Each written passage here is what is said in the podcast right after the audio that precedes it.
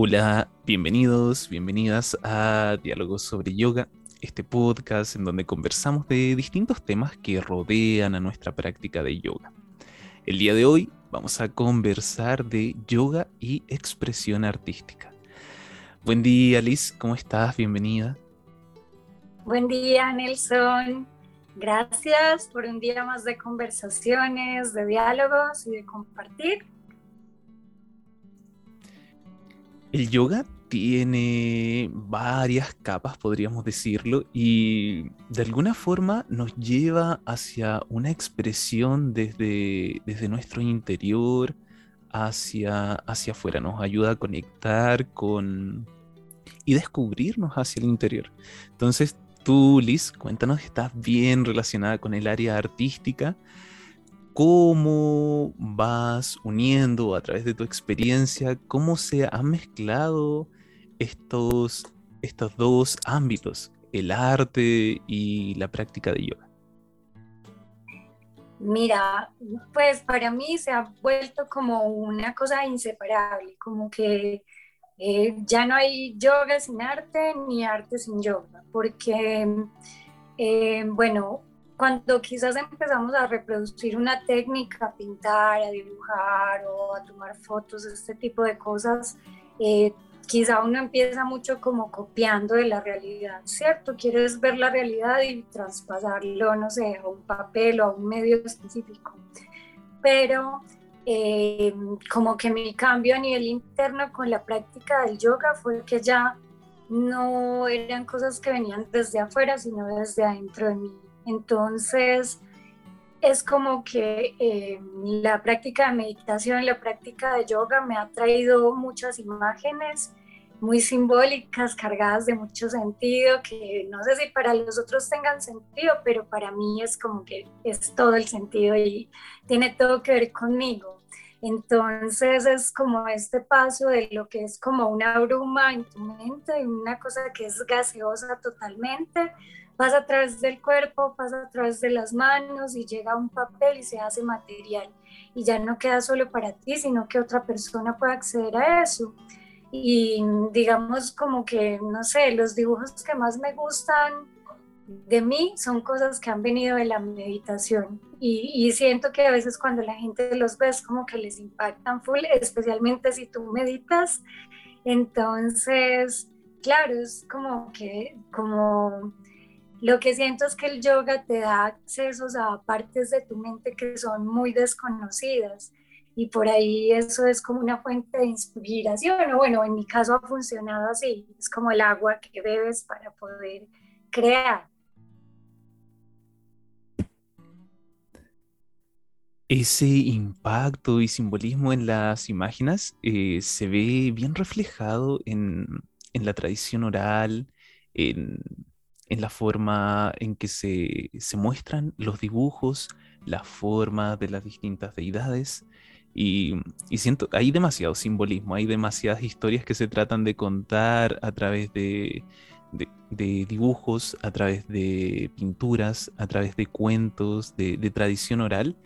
Y, me gusta mucho esa forma de, enseñar. Cada vez le, he encontrado más el sentido al, transmitir conocimiento, transmitir sabiduría a través de expresiones artísticas, ya sea, ya sea oral o ya sea a través de, de plasmar en un lienzo. Y conectan mucho con uno, conectan con una capa que, que va como que se salta el intelecto, como que nos da un paso más profundo y, y conecta con, esa experiencia humana que, todos compartimos. Por ahí siento que, va muy profundo ese tema. Antes de ir con eso, que quería, quería que nos contaras un poquito, Liz, porque de verdad tú estás muy relacionada con, el arte. A mí me gusta, me gusta cantar, me gusta dibujar un poco. Antes dibujaba más, pero ahora me gusta harto expresar a través de la música, a través de las historias pero, pero tú eres una, una artista así hecha y derecha. Yo he visto tus obras y es como, no, wow, que, esa expresión increíble. Cuéntanos un poquito de, de, cómo, cómo te iniciaste en esto del arte. Cuéntanos. A ver, voy a tratar de ser rápida y concreta. Bueno, no sé, yo siento que, que como que yo tuve eso siempre, porque desde que yo tenía como, que era tipo unos 12 años, yo empecé a dibujar, pero copiaba muchas cosas, digamos, me gustaban como cómics, anime, entonces yo cogía esos cómics y copiaba y copiaba y copiaba. Entonces, me encantaba, o sea, me encantaba dibujar. De ahí empecé a tomar clases en una casa de la cultura y tuve como unas eh, como lesiones de anatomía, entonces ahí fue ese paso de como dejar de copiar y empezar a hacer una cosa desde cero, como que tener algo en tu cabeza y pasarlo al papel pero era pues era muy pequeñita, o sea, era una, una chica adolescente que, tu contenido cambia mucho cuando eres una persona de 13, 15 años a cuando 15 años después te pones a dibujar o a pintar, ¿cierto? Entonces, de ahí, bueno, eh, estuve muchos años dibujando así, luego salí del colegio, me metí a una carrera que no tenía nada que ver conmigo, estuve ahí dos años y me di cuenta que a mí lo que me gustaba era el arte, o sea, siempre quise hacer eso, pero pues por miedos sociales que la gente te impone, eh, las cuestiones económicas que siempre te dicen eso no te va a dar dinero, te vas a morir de hambre y de hecho pues yo no vivo del arte, ¿cierto? He vendido un par de cosas, amigos que, que ven algo que les gusta de ti o a la familia que dicen, wow, qué chévere y te compran. Pero no es que no soy un artista, porque también es como, o sea, esa etiqueta implica que tú eres un artista si es que vendes, si es que vives de eso, si es que te dedicas a enseñar arte, pero, pero yo tenía un conflicto interno súper fuerte con eso, o sea, tenía como esta cosa de que eh, sentía que no era capaz de ponerle precio a lo que yo amaba, porque como que a veces o era muy poco, o sentía como que, pero si eso es lo que yo amo, ¿cómo voy a cobrar por eso? ¿Cierto? Y de ahí, bueno, entré a la Universidad de Artes, estuve casi toda la carrera, me faltó menos de un año para terminar, pero mm, estaba en una época como de mucha saturación del lugar donde vivía, de la escuela de artes, porque a mí me gusta la técnica, a mí me gusta hacer y la escuela donde entré era una escuela más enfocada en la teoría, en la investigación, investigación en artes, arte moderno, curaduría, y yo no quería nada de eso. Entonces ya los últimos semestres tú no, nunca pintabas, nunca dibujabas, era solamente como que hablar y hablar y hablar y me agoté, me saturé, me, me vine a vivir a otro país y, y dejé como un año de de hacer cosas y empecé a hacer yoga. Y cuando me metí de lleno al yoga, el yoga fue como ese polo a tierra, como esa ancla que me volvió a traer como que a estas cosas más esenciales. Entonces empecé a tener muchas visualizaciones, como que algo en mi cabeza hizo un clic, algo cambió y mi dibujo también cambió. Yo volví a dibujar y me di cuenta que era como si nunca hubiera parado de dibujar, como, como, que, a nivel, como que necesitaba ese descanso a nivel interno para, para regresar como con más fuerza. Entonces, eso para resumir, el yoga fue como ese salvavidas de, de mi parte creativa que me trajo de vuelta a poder volver a ser como lo que yo amo, porque sí, el, pues el, dibujo y la pintura son como el amor de mi vida, o sea, llevan conmigo muchos años. Súper. Ahí al final notaste eso de, que el yoga permitió generar y conectar con esa expresión interna que, ya estaba en ti. Como que algunas, algunas trabas eh, lograron desatarse. Y también me ha pasado a mí con en distintos ámbitos, pero la práctica de yoga es algo central en mi vida, pero ha ayudado de forma, de forma lateral, de forma para sustentar y para ayudar a desarrollarme y desenvolverme en otras áreas. Entonces, aunque uno no se dedique 100% al yoga, siempre, siempre he notado que ayuda y es un soporte muy grande para, cualquier otra cosa que uno quiere desarrollarse. No solamente físicamente, porque nos cuida harto el cuerpo, pero sino también en las trabas que, que, se van generando por distintas circunstancias en nuestra mente, como que las desenrolla, desenmaraña y nos permite ver con un poquito de más de claridad y conectar con, con cómo uno es de forma natural, como uno se expresa de forma natural, liberar ese potencial interno de, la forma más, más honesta con uno mismo, no, no imponerse cosas, no tal vez estar sujeto a juicios externos, juicios autoimpuestos, y nos permite generar esa autenticidad que, a veces cuesta, cuesta mucho encontrarla. Y, qué lindo que, lo hayas, que hayas retomado eso, eso del arte, porque nunca me hubiera imaginado de que dejaste, tuviste un periodo así de, no pintar, un periodo de, sequía. A mí en lo personal me, me ha reencontrado mucho con, la música, la parte, la práctica de yoga. De a poquito, de a poquito ha ido influenciando en, en mis gustos musicales y, y eso me lleva directamente hacia la recitación de mantras, hacia el canto de mantras, hacia el kirtan. Eh, me, ha, me, ha, inducido a buscar nuevamente de forma, de forma bien, bien profunda, como de conexión, de, de sentir la música a través de, de, los mantras. Entonces también, antes igual tocaba harto, harto, harto instrumentos, tocaba guitarra, bajo, bajo era mi instrumento principal.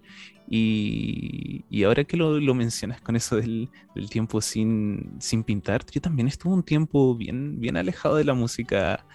Ni, siquiera estaba escuchando tanta música, escuchaba de vez en cuando, pero mis instrumentos ahí estaban bien, bien guardaditos, no, no estaba tocando nada. Entonces, eh, ahora a través de la práctica eh, he sentido ese llamado de nuevo a conectar con, con la expresión que viene desde adentro y mm, lo he canalizado a través de la música. el tocar la guitarra, cantar algunos mantras. Ahora, eso me llevó también eh, con teniendo ahí como imagen a, a Suami, nuestro maestro, de, tocar el armonio, conectar con, esos sonidos un poquito más, más tradicionales y, también a, aprender, me, ha renovado las energías de, de querer seguir expresándome a través de, esta forma, de esta forma de arte que es la música. Y, se siente, se siente una, conexión distinta con, las expresiones artísticas. No sé si eso tiene que ver con, con algo propio, completamente inherente a la experiencia humana, a cómo uno se expresa, cómo uno trata de compartir e interactuar con el mundo exterior.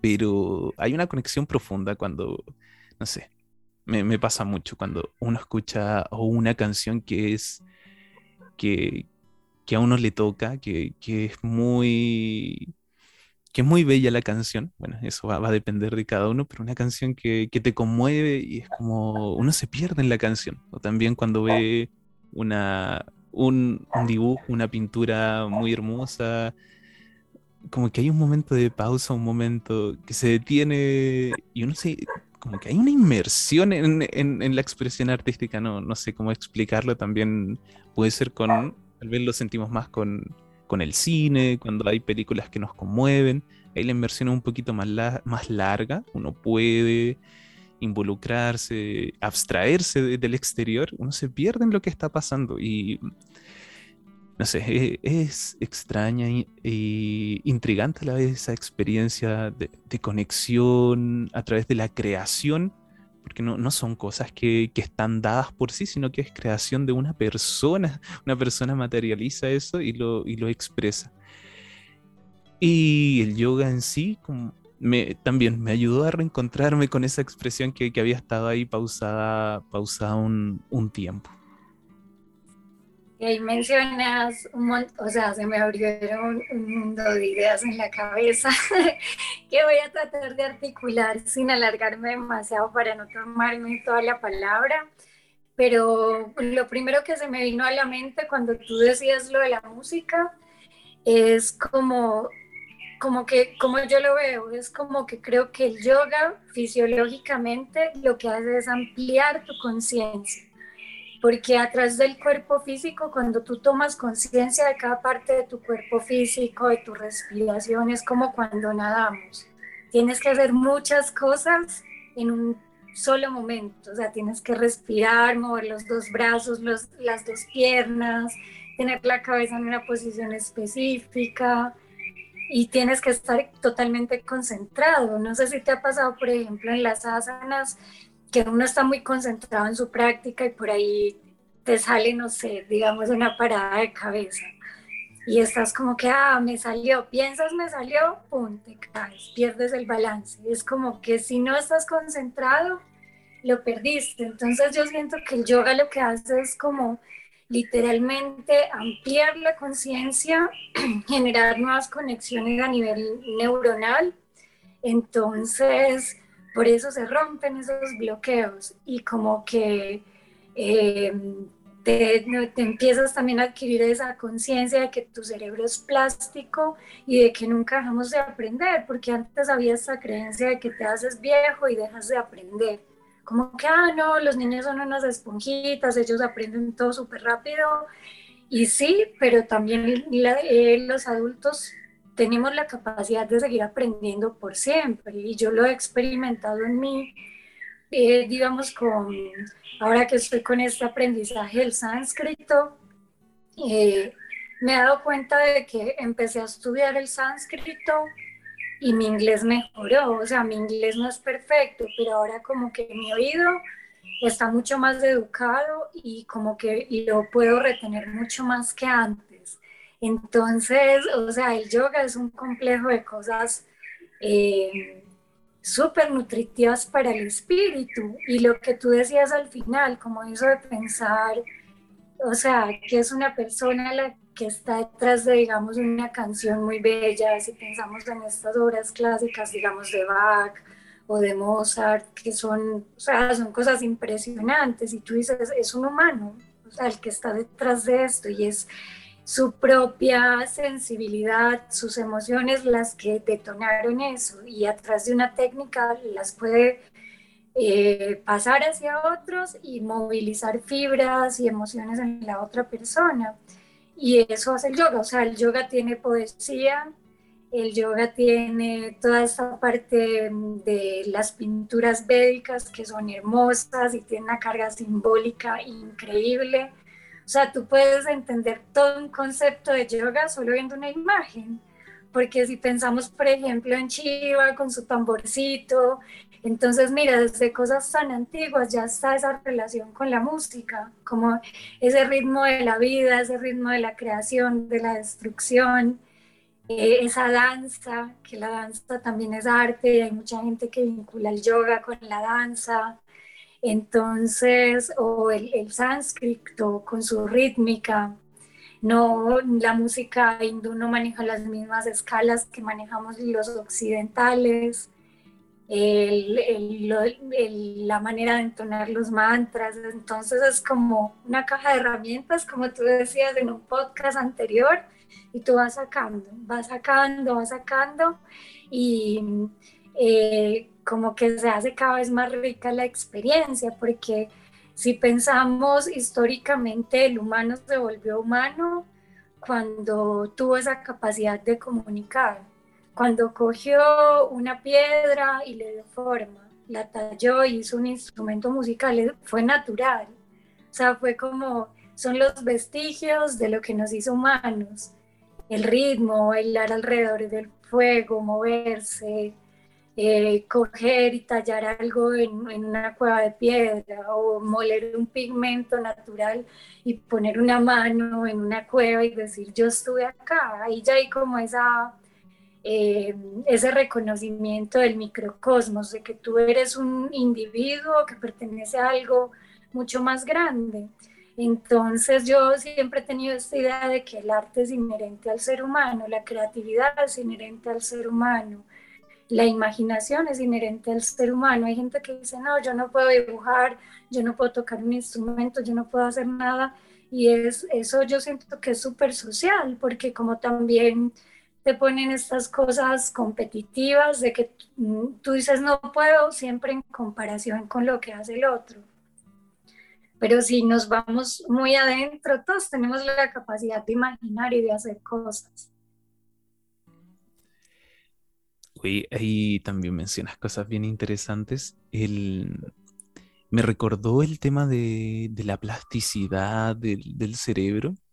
Se, menciona mucho y bueno, no, sé si hay estudios o, o comprobación científica al respecto, pero muchos de los, de los swamis que son, son viejitos, estos maestros de yoga que son bien, bien ancianos, algo que, que comparten en común es que su intelecto permanece claro, brillante, en punto, hasta sus últimos días de vida.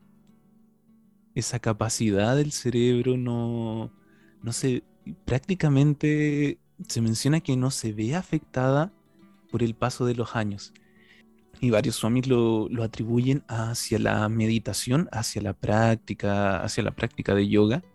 Y es bien curioso eso. Eh, sería interesante ver tal vez algún, algún respaldo de, de, cómo influye eso en que no queden rígidas nuestras estructuras de pensamiento, nuestra, que no se vaya deteriorando tampoco, porque también se menciona mucho que, que claro, cuando niño uno aprende muy rápido, también tú le enseñas yoga a niños y, y wow, hacen todo muy, muy fácil, el cuerpo se adapta, pero también se menciona que, que viene ese, ese decaimiento, esa, esa planicie de aprendizaje cuando uno ya llega a su pic, ya se dice alrededor de los 20, 30 años, y luego viene esa decadencia que, que comienza a bajar la, la capacidad mental, el intelecto, la memoria, todo empieza a decaer lentamente y, se menciona mucho esto en el yoga que, que se mantiene, que se mantiene ese, intelecto a través del tiempo,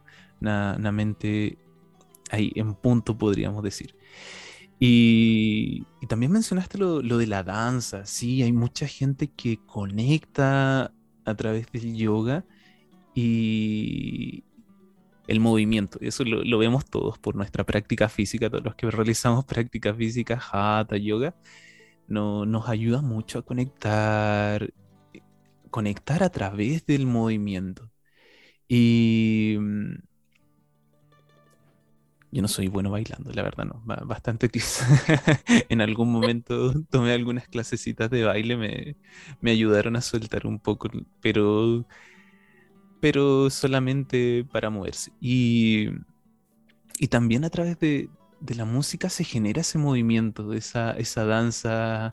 Y día en la mañana te comentaba hace un ratito que estaba, estaba escuchando mantras y, y, me puse a buscar y me llevaba otras canciones, otras canciones y algunas y algunos temas eh, literalmente me, hacían mover el cuerpo inmediatamente, sacudir los brazos y, sentía esa, esa necesidad de, mover el cuerpo a través de los sonidos de la música y, no, era, no era ningún paso planeado, ningún pensado, sino que cómo se sentía el cuerpo en el momento ahí disfrutando de la música.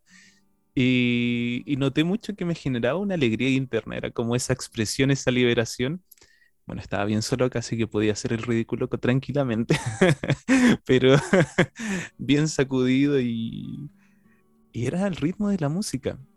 Entonces también hay una conexión en cómo uno se expresa a través del movimiento. Yo creo, bueno, que no, no es mi medio principal de expresión, sino que está más a través de la música pero sí he observado en otras personas que conectan mucho a través de la expresión de su movimiento. Bailarines, bailarinas que, que también al observarlo uno dice, wow, sí, están transmitiendo demasiado a través del movimiento, a través de uso del espacio, el uso de cómo movilizan y mueven en el espacio. Así que, bueno, esas cosas quería comentar y, y quería preguntarte, ¿uno podría considerar la práctica, la práctica de yoga en sí desde sus distintos ámbitos como una expresión artística, como una expresión de arte? ¿Qué es lo que crees tú? Yo creo que sí, o sea, yo creo que el yoga tiene muchos matices porque si pensamos, por ejemplo, en el Bhagavad Gita, en el Mahabharata, son épicas poéticas, eso es arte. Y es, o sea, es como el sánscrito tiene una rítmica tan especial, es como que es como una canción también, por algo es que el Bhagavad Gita es como el canto del Señor, porque es es un poema y para mí también la música tiene mucha relación con la poesía. Es como que tú escribes un poema y le pones un sonido a ese poema. Entonces, eh, sí, creo que, o sea, si nos vamos como a esta parte tradicional del yoga, tú ves que nunca estuvo desvinculado del arte. También hemos hablado nosotros a veces de que el, sánscrito de por sí es un dibujo, esto también ya alguna vez tú y yo lo habíamos conversado, de que es como, es como una grafía, cada letra del sánscrito podría ser una obra de arte. Entonces, em, desde ahí también tú ves como que siempre tuvo esta parte como de la belleza, hay mucha belleza en la cultura oriental como que ellos tienen esta armonía entre lo que es sagrado y cómo puedes transmitir eso sagrado hacia los otros. Y el ser humano, o sea, el ser humano, como tú decías, reacciona a estas cosas que son bellas. Por eso se dice que, digamos, la obra de arte tiene un aura muy especial. Cuando no existía, digamos, la fotografía ni el cine, solo existía la pintura, la escultura, eran obras súper poderosas, por eso hasta el día de hoy, después del Renacimiento, la gente sigue haciendo fila en los museos para ir a apreciar, por ejemplo, la Mona Lisa de Da Vinci. O, estas obras de Rembrandt que son tan matéricas que es como que tú quisieras tocarle porque tiene tanta textura y tú le ves a la persona ahí, pero ahí no está la persona, ¿cierto? Entonces es como que tiene un aura y el ser humano como el, el, el arte es algo natural para nosotros, reacciona a esa aura. Y lo mismo es en el yoga, porque, por ejemplo, a veces a mí me gusta cuando puedo, digamos, entrar a clases, solo observar las prácticas de yoga y lo disfruto un montón porque tú ves como la persona está en otro estado de conciencia y es como que se vuelve como una danza, o sea, a pesar de que sabemos que es de yoga, que es como súper danzado, pero cuando es el yoga clásico, clásico, igual tú disfrutas de ese movimiento consciente y de ver que la persona eh, también como que con su cuerpo puede dibujar imágenes. También hay una simbología súper poderosa detrás de cada postura de yoga. No es como azaroso, no es como que, ah, porque sí, no. Tiene un trasfondo, entonces yo sí pienso que, que el o sea, todo el hinduismo, toda, toda esa filosofía del yoga estaba muy vinculada con el arte. También ahí hablamos de yantras, eh, de eh, los mandalas, estas cosas que son como meditaciones activas, porque no necesariamente meditar significa sentarse, cerrar los ojos en una postura de loto y estar en quietud. Es una forma, ¿cierto? Pero hay múltiples maneras de meditar. Entonces tú puedes meditar con un mantra, ¿cierto? Y esos sonidos, esas vibraciones específicas te van a poner en un estado de conciencia específico. O tú puedes meditar en un mandala. Y son cosas que aunque tú quieras, eh, nunca se van a repetir. O sea, cada mandala es único y es una expresión de ti. Lo que, el mandala que tú hagas nunca va a ser parecido al mío, ni igual y cada uno tiene un significado. Cuando ya tú te vas al significado de los símbolos, de los números, de los colores, te das cuenta que eso es muy personal. Entonces, eh, yo siento que, que sí, que tiene todo que ver con el arte, como que es imposible desvincular las cosas que tienen que ver con el alma del arte. Porque si vemos, por ejemplo, donde, donde hay música, donde hay poesía, donde hay movimiento, siempre está detrás el humano, el alma humana. Si no, es como no, no es nada, es una máquina como este celular o el micrófono a través del que tú estás hablando. Son cosas como utilitarias, pero el arte no es utilitario, el arte es como estas cosas más profundas que te ayudan a expresarte y que, que es sagrado dentro de ti y, todo lo que rodea el mundo del yoga es como sagrado. Entonces, para mí indiscutiblemente, pues está totalmente vinculado con el arte. Las primeras veces que vi escrito sánscrito me llamó mucho la atención la, la escritura y tenía cierto, cierto impacto visual sobre mí. Es como, hay algo hay algo más que se comunica a través de este lenguaje. Y claro, al ver cada una de las letras, es como una, pequeña, una pequeña pintura, un pequeño dibujo. Hay que hacerla con, con sutileza. Después uno puede escribir más rápido. A veces con.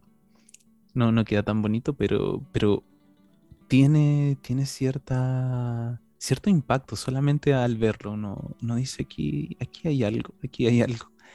Y esa, esa belleza que genera, bueno, la belleza es bien subjetivo, pero cada uno tiene sus parámetros de belleza y esas cosas generan, lo que sí generan es una sensación similar, yo creo, en todos, a pesar de que uno y puede, puede estar variado de acuerdo a nuestra sociedad, de acuerdo a cómo uno ha vivido, de acuerdo a los gustos de cada uno. Que a veces van vamos a tener gustos distintos por, porque sí, porque somos distintos, nos expresamos de forma distinta. Pero esa conexión o esa, esa, esas ganas de, de observar o de estar en un ambiente que sea, que sea agradable, que, o que no, nos conmueva, es, siempre me ha llamado la atención. Eh, porque, porque al final uno siempre va, a elegir, no, no es porque uno sea superficial o nada, sino que va, va a elegir lo que uno encuentre y te genera esa sensación de, belleza por sobre lo que no. uno siempre va a tratar de, que esté hacia, hacia esa dirección, ya sea como uno se expresa con, su ropa o como uno organiza su, cuarto, su living, los adornos que uno coloca es para que resuene en cierto, en cierto aspecto. Y me pasa lo mismo con, con el sánscrito, con, cuando uno lo escribe, dice, qué, bonito, cómo va quedando. y, así con distintas cosas. La expresión como arte a través de la práctica, mm, sí, ahí se produce un, flujo cuando uno está practicando y entra en un estado de conexión con el cuerpo cuando uno no está demasiado cansado, tampoco está con la mente en otro lugar, se, se introduce en un flujo que, que va fluyendo y, y hay una conexión con el cuerpo. Y también, como decías, al mirarlo desde afuera, uno puede observar la, energía, la intención de la persona cuando está realizando las posturas y cómo se va moviendo a través del espacio y cómo se expresa a través de cada una de las posturas. Yo he notado se nota esa expresión, por ejemplo, de, fuerza, de generar espacio a través de posturas como, como el guerrero, Virabhadra. Se, se nota ese llamado interior a expresar, por ejemplo, la, fuerza interna y, se puede observar. Cuando uno está dando clases, uno observa a través del alumno y, se siente esa energía, sobre todo si una clase con varios alumnos, esa energía además siento que empieza como a resonar, como que se comparte esa instancia. Y hay mucha, mucha expresión a través de las posturas. También puede haber expresión de disconformidad cuando una postura, una postura no nos gusta. Y es, uy, no quisiera estar acá, que pase luego esto y pasar hacia otra. Entonces hay harto que, que uno va expresando desde su interior a través de las, desde las posturas. Lo de los mandalas, eh, de hace tiempo no hago mandalas, me, en un momento realicé varios y, y, claro, cada uno salía muy distinto a los otros. Genera una, lo que notaba al dibujar y al pintar, ah, esto es verdad, cuando uno pinta y cuando uno dibuja, recuerdo esta sensación de estar muy inmerso en el momento muy inmerso en dónde está el lápiz en cada momento y, eso de alguna forma evita que la mente vaya hacia otros lados. La concentración está en un punto que muchas veces nos cuesta eso a través de, de una forma voluntaria, que algo de lo que tratamos de trabajar en la meditación, concentrar en un solo punto, de manera que uno le da la indicación a la mente, concéntrate en este, en este mantra, concéntrate en esta visualización, enfoca en eso y la mente salta para lados. Pero al estar siguiendo esta línea, el dibujo, el pintar, la mente va directamente a ese a donde uno está rellenando con el color, tal vez para no salirse de las líneas, para, para que quede bien, bien ordenadito. Pero se logra de una forma mucho más práctica esa concentración y esa atención en el momento presente. Y eso es algo que recuerdo mucho del poder estar pintando. Y además, luego después de la de lo que puede representar los, los colores que uno, que uno va realizando, cómo va externalizando a través del el dibujo. Es bien, bien interesante lo que se puede lograr con, podríamos, podríamos llamarle una, una meditación a través de un elemento externo, que es a través del, del pintar y a través del, del estar en el momento presente.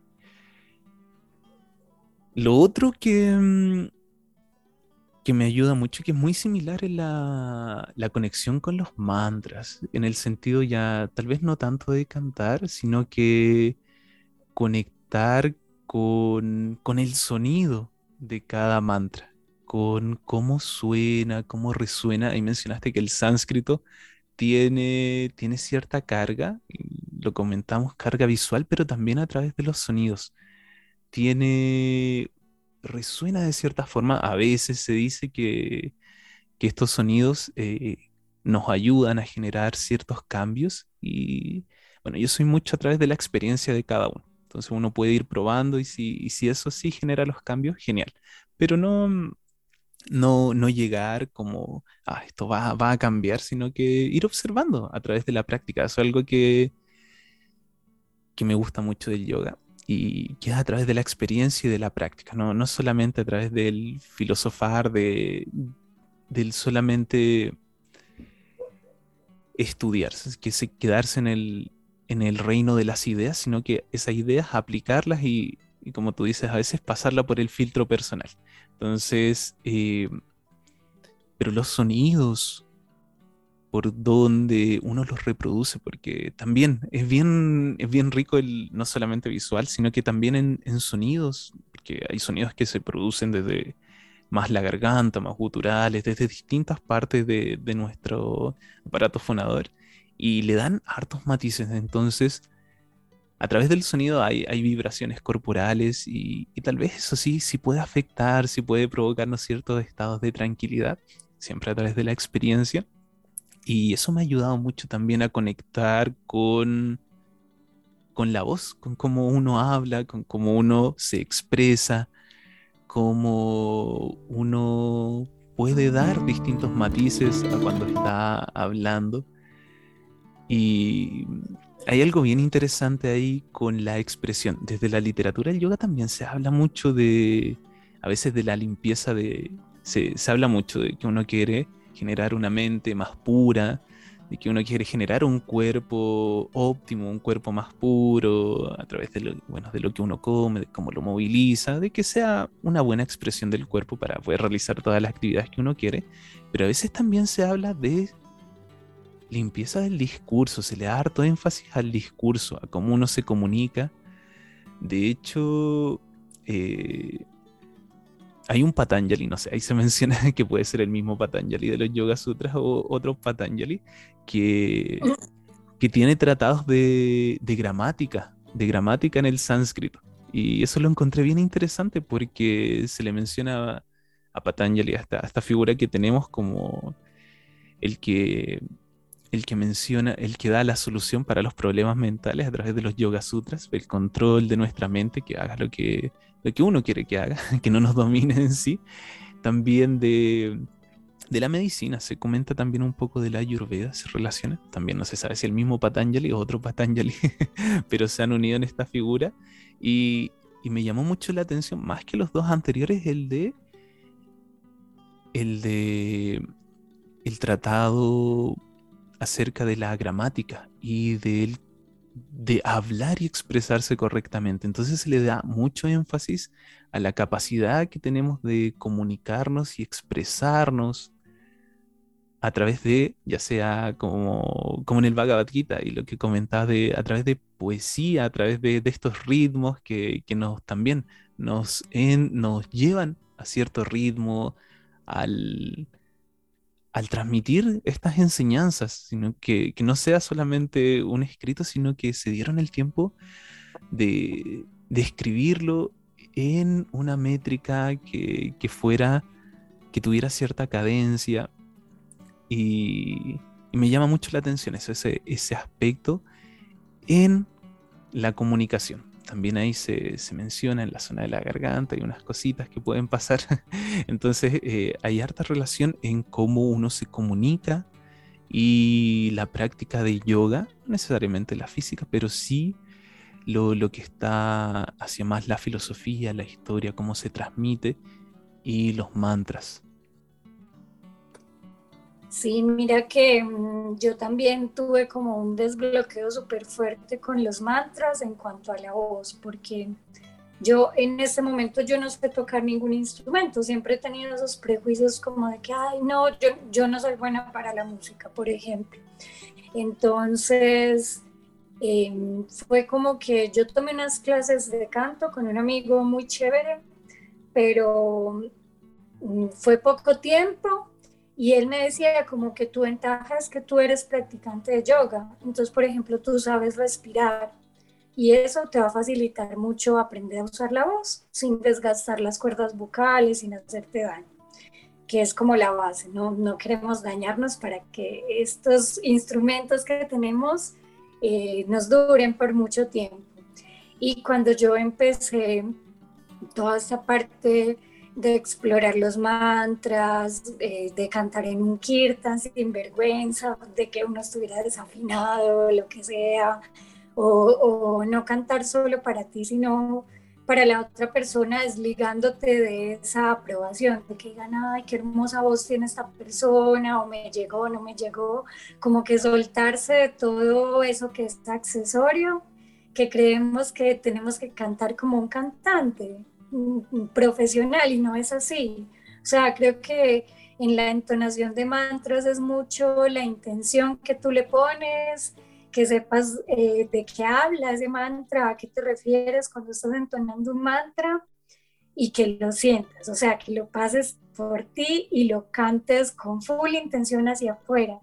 Y mira que para mí eso fue como una magia que ocurrió, fue como que yo sentí que como que mi chakra de la garganta se expandió y como que me liberó de todos esos miedos, de todas esas inseguridades que yo tenía respecto de mi voz, como que mi voz es rara, eh, como que es muy ronca, no sé, te pones un montón de capas y de prejuicios acerca de ti mismo y es como que te vas cada vez apretando más, encerrando más. Y eso en todos los sentidos. Yo estoy poniendo el ejemplo de la voz que a mí me pasó y que el yoga mágicamente, no digo que le va a pasar todo, a todo el mundo, pero a mí me pasó que entonando mantras, eh, yo me pude soltar de todas esas inseguridades y esos prejuicios que yo tenía de mi voz.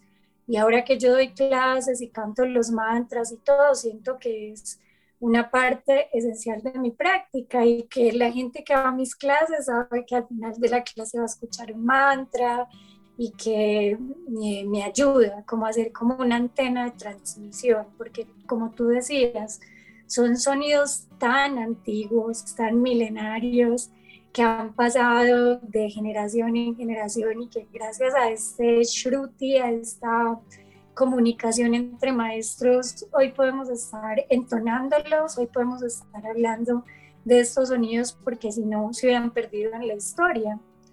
Entonces eso también me remite a pensar, o sea, hay muchas religiones, en la católica, en la del yoga, por ejemplo, en el hinduismo, eh, se habla de que lo primero fue el verbo, o sea, la palabra es muy importante para el ser humano porque si bien eh, anterior a la palabra teníamos maneras específicas de comunicar, el lenguaje, el lenguaje es como lo que nos ha permitido elaborar todo el constructo de la realidad que conocemos, la memoria, eh, la historia que escribimos, todo lo que se pasa de generación en generación es a través del lenguaje.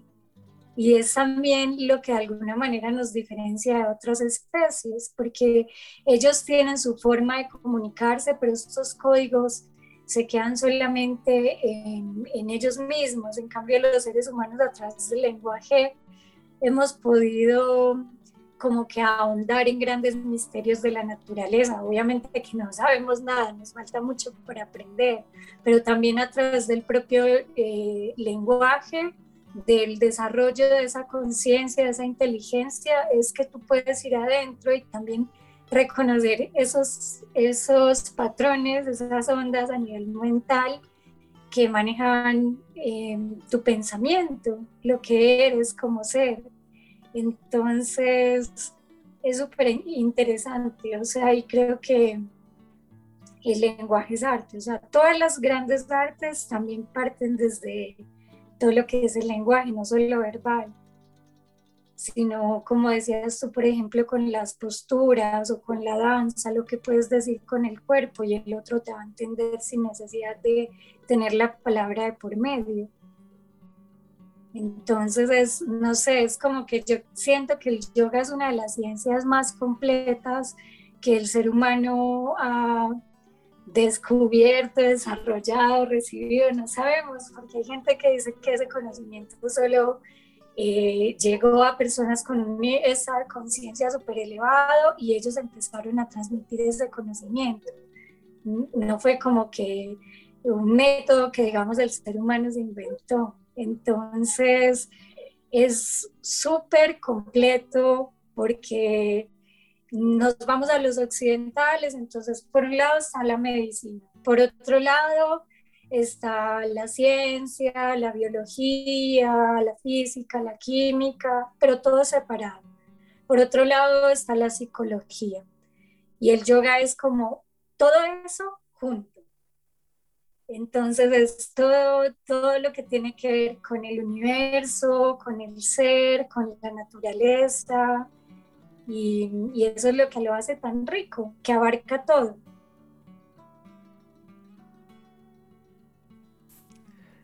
Ahí me, me resonó mucho el tema de, del canto con el pranayama, con el control de la respiración. No lo había, no lo había asimilado tan de esa forma.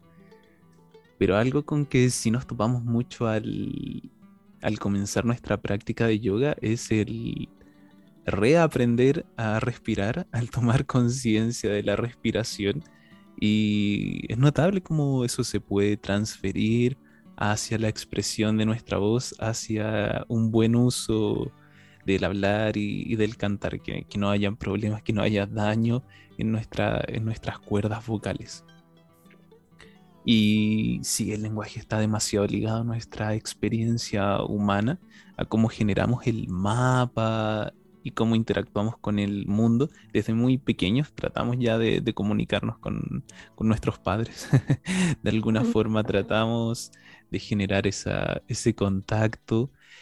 Y, em, esa comunicación que, se logra, porque de verdad es nuestro primer medio en donde nos podemos hacer entender de una forma más clara, más puntual, es a través de, la voz, del lenguaje y, también nos, nos precondiciona de cierta, de cierta forma a, cómo observamos. También ahí puede ser un poquito truculento el lenguaje porque no, nos puede ir modificando las percepciones de la realidad con un fin muy práctico, muy práctico. Eso sí, eso no, no tiene lugar a duda, pero a veces se nos olvida que el lenguaje es lenguaje, no, no en sí la, la, realidad, pero sí esta herramienta muy, muy, muy poderosa que tenemos para poder transmitir el conocimiento. Eso es algo que, que es muy importante el transmitir. Antes, bueno, se solía transmitir mucho a través de la tradición oral.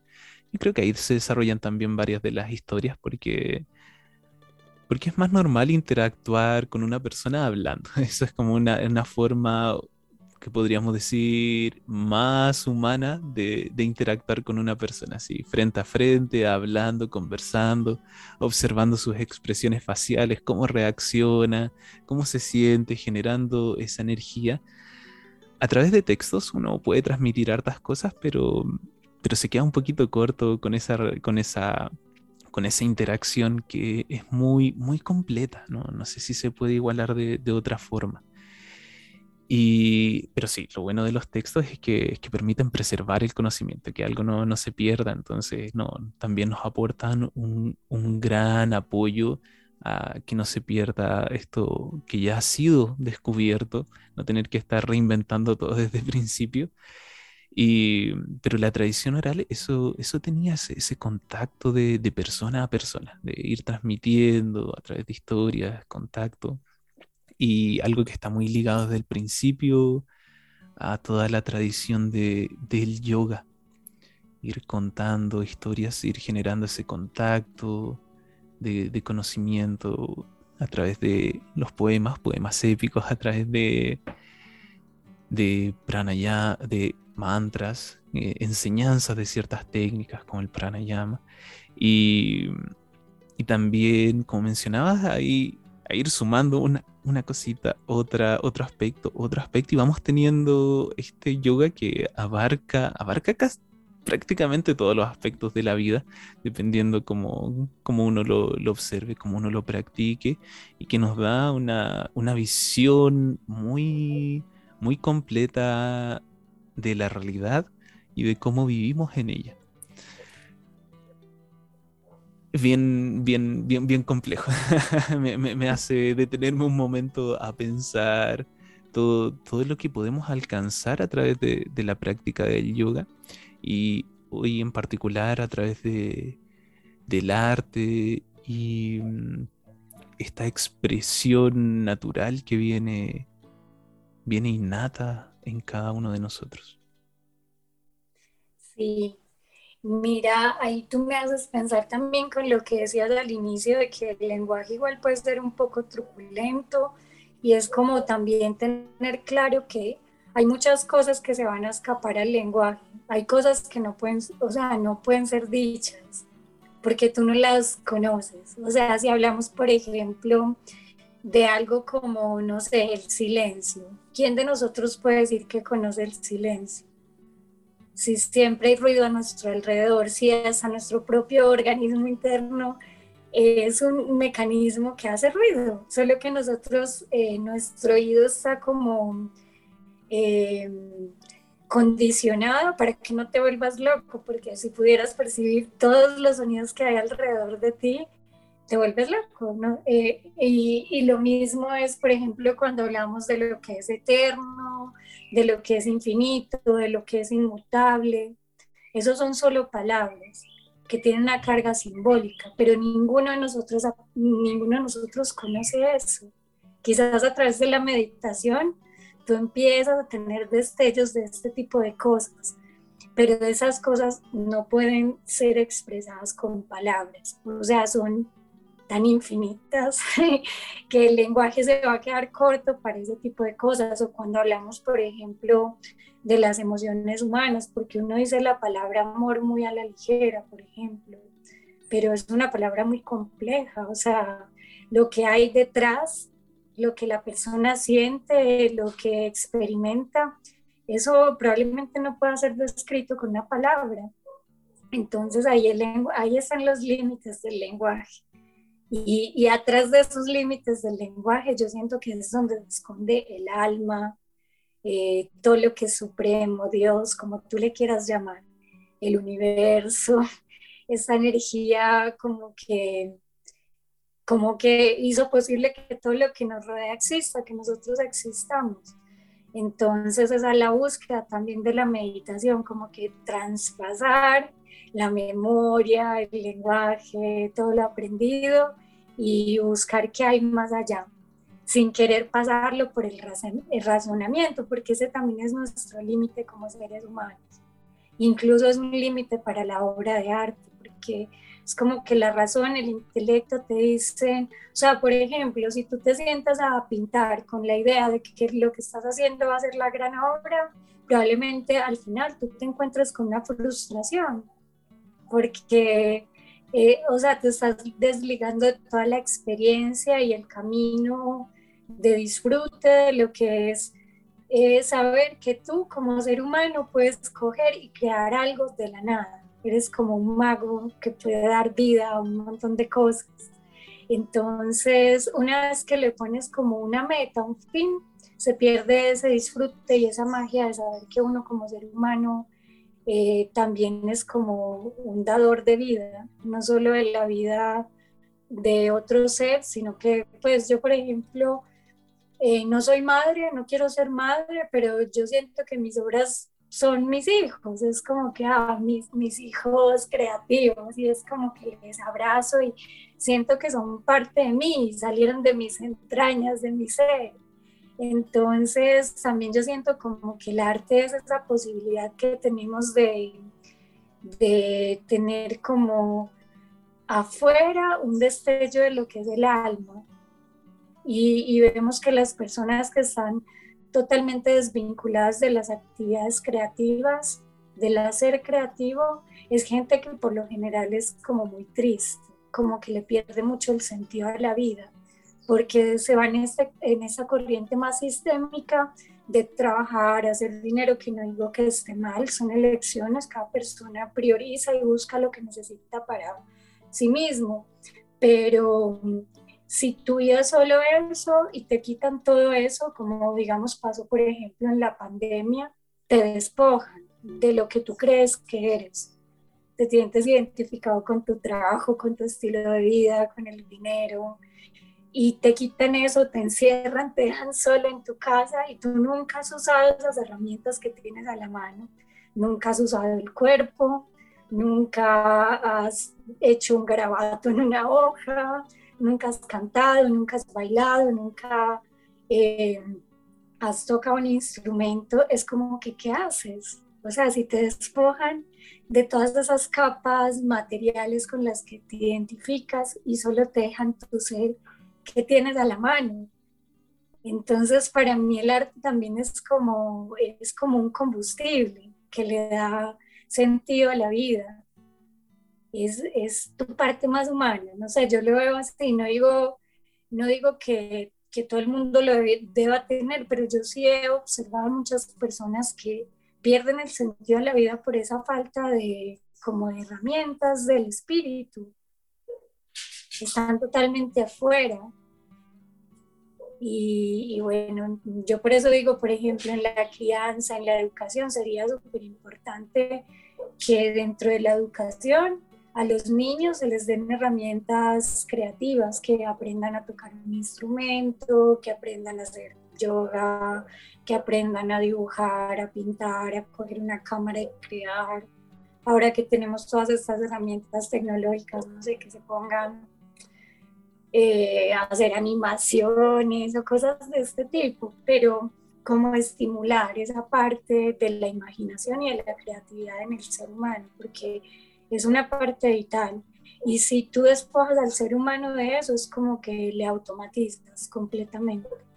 Yo lo veo de esa manera, no, es que tengo una base científica para decir eso, pero a través de la observación, eh, yo sí he notado eso en otros y también en mí. Cuando yo me he despojado de, de estas cosas que me vinculan con la contemplación, con el crear, eh, me he convertido en una persona muy triste. Y no es que sea como, como que entonces si no pinto soy infeliz, no. Pero yo sé que, eh, que tengo estas herramientas a la mano que son también de autoexploración. Tú puedes aprender mucho de ti, por ejemplo, con la música. ¿Tú qué haces música?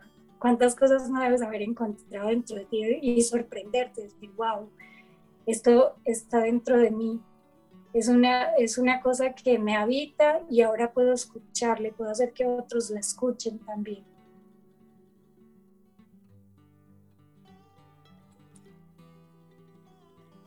el sentido de, la creación a través de, bueno, creación artística, creación a través de, yoga. Siento que es muy importante esa, esa parte de uno y uno debería mm, darle el tiempo para desarrollarla. El crear tiene mm, hay algo también mágico ahí, cuando uno crea algo desde cero, algo que no, que no existía previamente, algo que, que, uno materializa.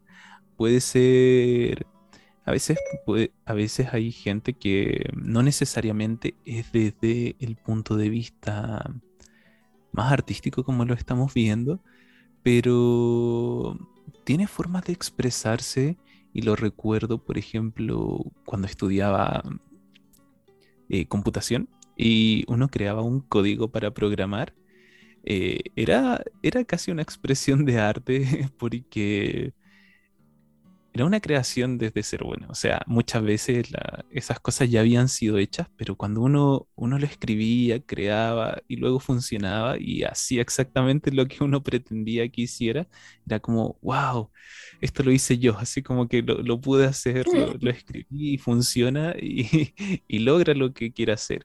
Y luego ahí venía ya el refinamiento, si uno quería que fuera más optimizado para ocupar menos recursos de, de, de hardware pero, pero esa, esa habilidad de crear, de decir, oh, esto lo hice yo, esto nació desde, o desde mi, desde este pensar, de esta creación, desde mi intelecto, desde mi sentir, y, está ahora afuera, está afuera en el mundo, es, es, algo, es algo inigualable. Y, puede ser con muchas formas, ahora que lo, lo, pienso, puede ser desde el punto de vista de, como de la programación, o tal vez desde creación de, artefactos. Eh, muchas veces a mí me sorprende la gente que, por ejemplo, hace, hace muebles.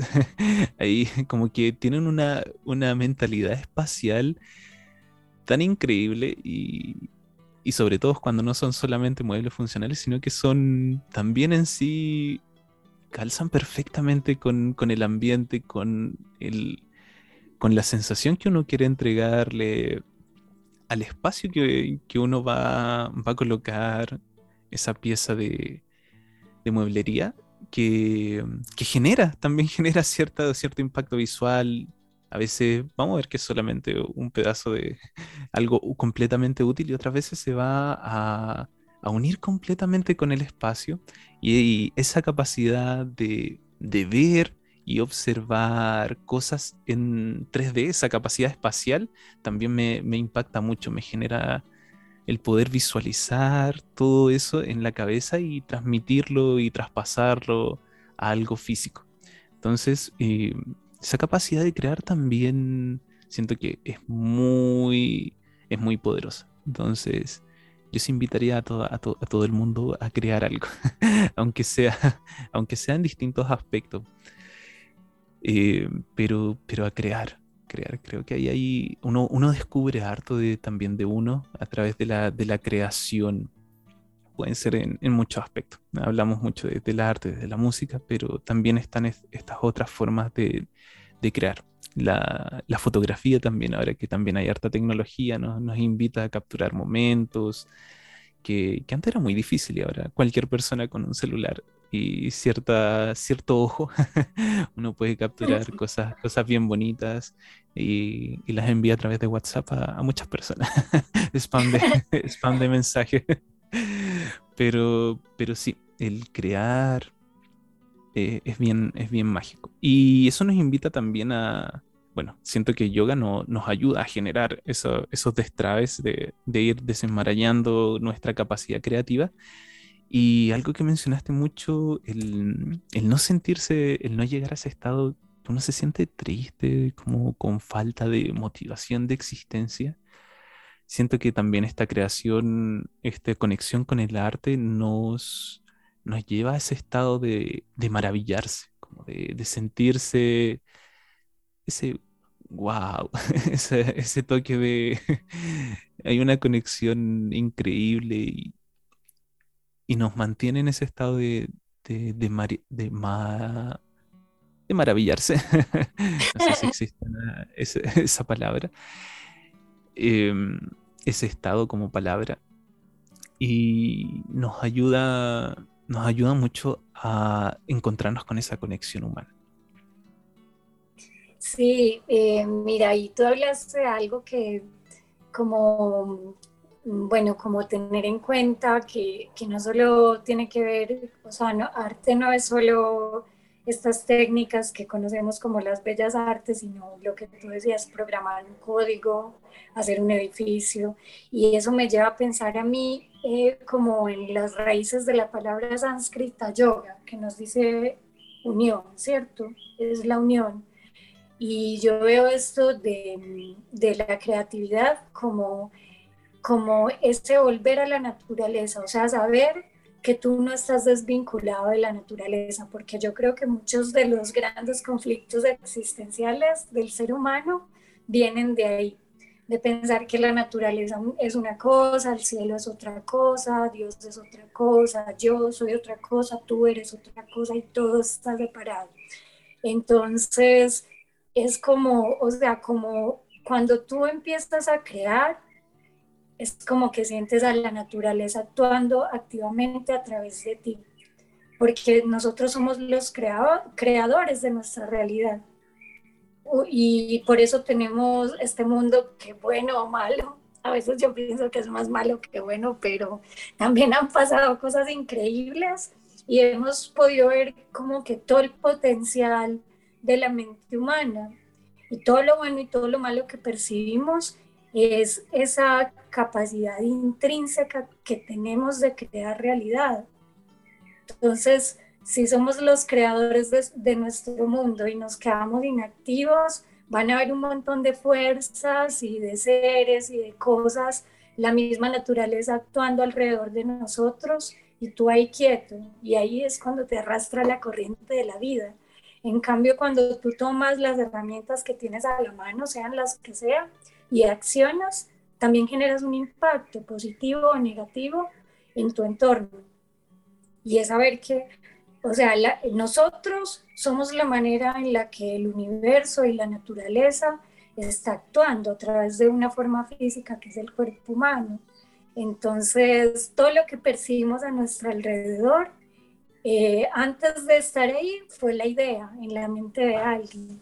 Y eso es ancestral, ¿cierto? Empezamos desde esa, eh, el descubrimiento del fuego, cocinar los alimentos, asentarnos en lugares específicos y todo eso ha sido progresivo y lo que nos rodea alrededor, todo han sido ideas humanas. Entonces, mira que es tan importante nuestra capacidad de imaginar, y de llevar cosas a cabo, porque es como ese flujo entre ti y la naturaleza. Y lo que permites que fluya a través de ti se manifiesta afuera y transforma tu realidad y va creando realidad hacia el futuro también. Todo lo que hacemos hoy es el futuro. Entonces, eh, sí, yo como que, le, no sé, me, me vino también esa idea de que por eso el yoga es tan complejo. Mira, solo en la transliteración de una palabra como yoga, o sea, unión, volver a saber que a veces uno cree que es, que es, que es tú, que eres tú actuando y es como no, tú haces parte de una naturaleza tan vasta como la Tierra, porque vamos, como nuestra percepción es pequeñita, pensamos que la Tierra es pequeñita, pero tú piensas en las dimensiones reales de la Tierra y es como que wow, y tú vienes de ahí. Y todo, todo lo que tú haces, lo que vives, lo que aprendes, toda tu experiencia de vida está condicionada por estas condiciones, vivir en el planeta Tierra, tener al sol como fuente de vida, consumes lo que sale de la Tierra, devuelves lo que consumes a la Tierra. Entonces, o sea, es como que sí, todo está unido y, como que el hacer es, es tu papel activo en, esa, en ese movimiento. Tú hablabas también del movimiento y, y no, es, no es solo pensar en cómo, cómo el cuerpo se mueve en el espacio, sino que ese, como ese movimiento cósmico, todo se mueve. La Tierra se mueve alrededor de sí misma, alrededor del Sol, el Sol se mueve alrededor de la galaxia y todos nos estamos moviendo y asimismo es como que esos movimientos que como seres humanos tomamos a voluntad también transforman nuestra realidad. Sí, es verdad, todo está moviéndose hasta el nivel más, más subatómico. Todo está, está danzando a su propio ritmo. nada, está completamente quieto. Y sí, esa expresión, esa conexión es muy importante. El tema de, la unión, como lo mencionabas con el yoga. A través del arte uno siento igual que uno se une consigo mismo, con, con esa parte bien profunda, bien honesta. Y también logra unirte con, el resto de las personas. Puedes transmitir cosas que de otra forma no, no podrías. Y bueno, si han llegado hasta acá en nuestro episodio, ahora como les cuento, eh, siento que de, forma bien personal la creación de, bueno, de, proyectos también es un tipo de creación de dar vida a, algo que, que, no estaba uniendo personas. Aquí, por ejemplo, nosotros dos conversando, también es una, es una creación, algo que no estaba, este, este podcast que de verdad una instancia para poder conversar de temas que nos gusta demasiado. también fue creado y, de verdad es algo muy maravilloso tener esta instancia de, conversar, poder compartir y, también eh, que puedan escuchar nuestras conversaciones.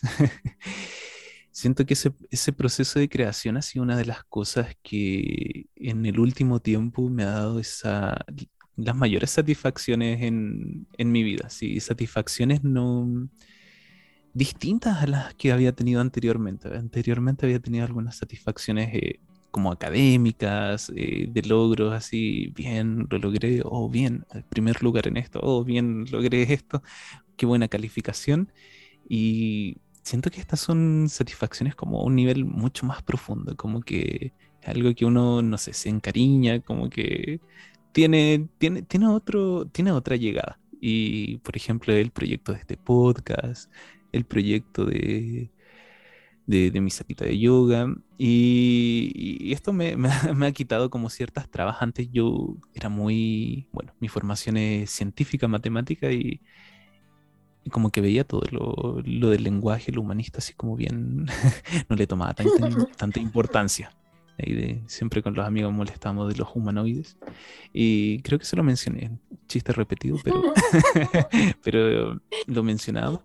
Y, siento que ahora uno de los proyectos que, que más ha nacido es el escribir. Entonces, una de las cosas que tengo ahí en mi, en mi por realizar eh, tal vez están en el escribir un libro. Creo que por ahí va, va, va, por esa conexión que va para, mm, para transmitir experiencia de una forma que quede plasmada y, es algo que antes yo creo que por mis bloqueos, por mi por mis prejuicios, algo que a través de la escritura, el lenguaje lo tenía así muy como no, no, no.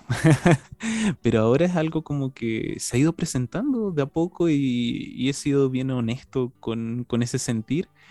Y es algo que, siento que está tomando fuerza. No, todavía no tengo ciertas ideas, pero, pero algo que, que se ha ido expresando y manifestando y no lo he dejado. He dejado que vaya fluyendo esa idea, que vaya creciendo y que se vaya manifestando a su propio ritmo. Entonces siento que sin el yoga eso no, tal vez no hubiera pasado o se hubiera demorado muchos, muchos años en comprenderme y dejar que esa idea fluyera. Así que agradezco mucho el poder realizar y conectar con, con el yoga para que cosas vayan manifestándose, proyectos, emociones, expresiones, vayan fluyendo y no, no se queden reprimidas, atascadas dentro de mí.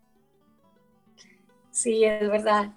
Yo también tengo full ese sentimiento de gratitud con el yoga porque, bueno, a mí me trajo de vuelta como a mi pintura, me abrió la puerta a explorar mi voz sin prejuicios, sin expectativas, eh, a explorar mi cuerpo, mi mente, mis emociones, o sea, es totalmente integral.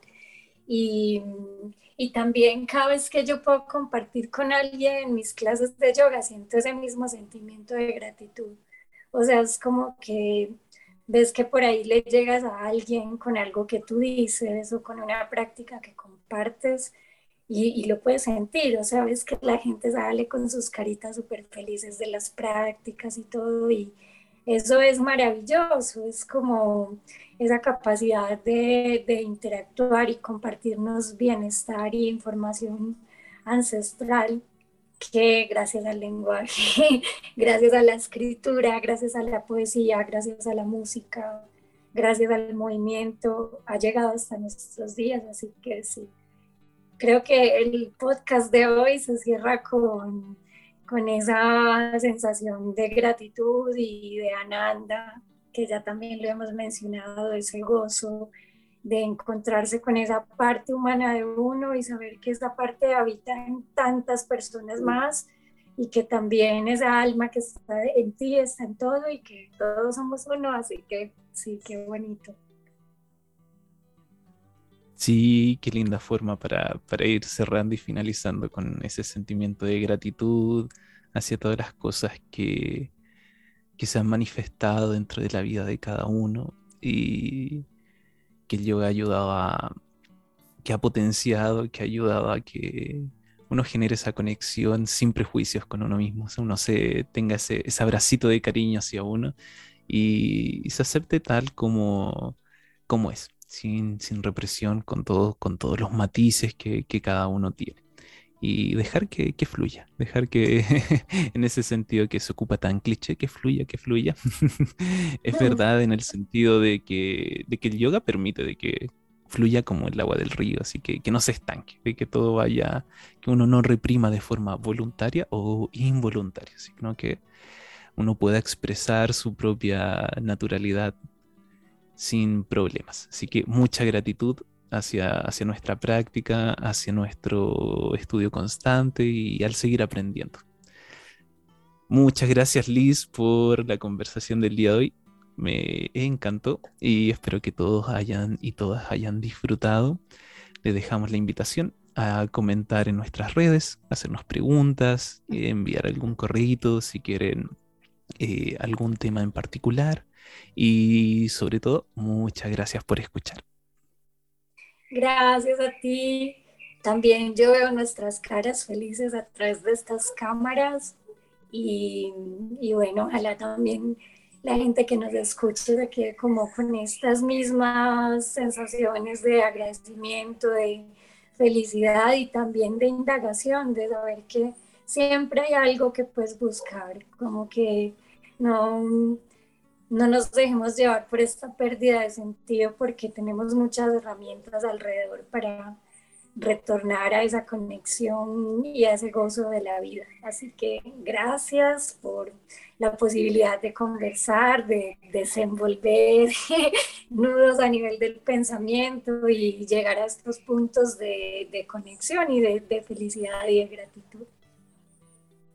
Cario, muchas gracias a ti, Liz. Lindo día, lindo día a todas.